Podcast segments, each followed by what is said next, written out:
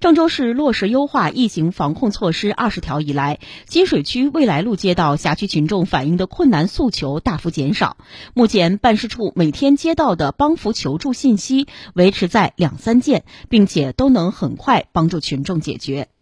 新冠疫情发生以来，位于金水区玉凤路上的邮政家属院始终保持着无疫情社区的好成绩。这得益于未来路街道始终把服务群众放在突出位置，及时化解群众反映的急难愁盼问题。未来路街道党工委书记王守景说：“对风险单元这一方面，我们专门有专班。”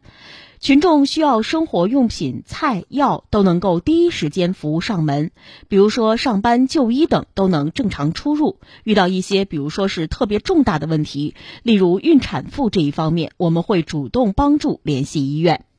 特别是在迅速落实疫情防控措施二十条以来，未来路接到群众反映的急难愁盼问题锐减，甚至一度保持着零投诉。对于疫情给群众带来的一系列不安情绪，社区也专门通过丰富多彩的线上服务缓解群众的不安情绪。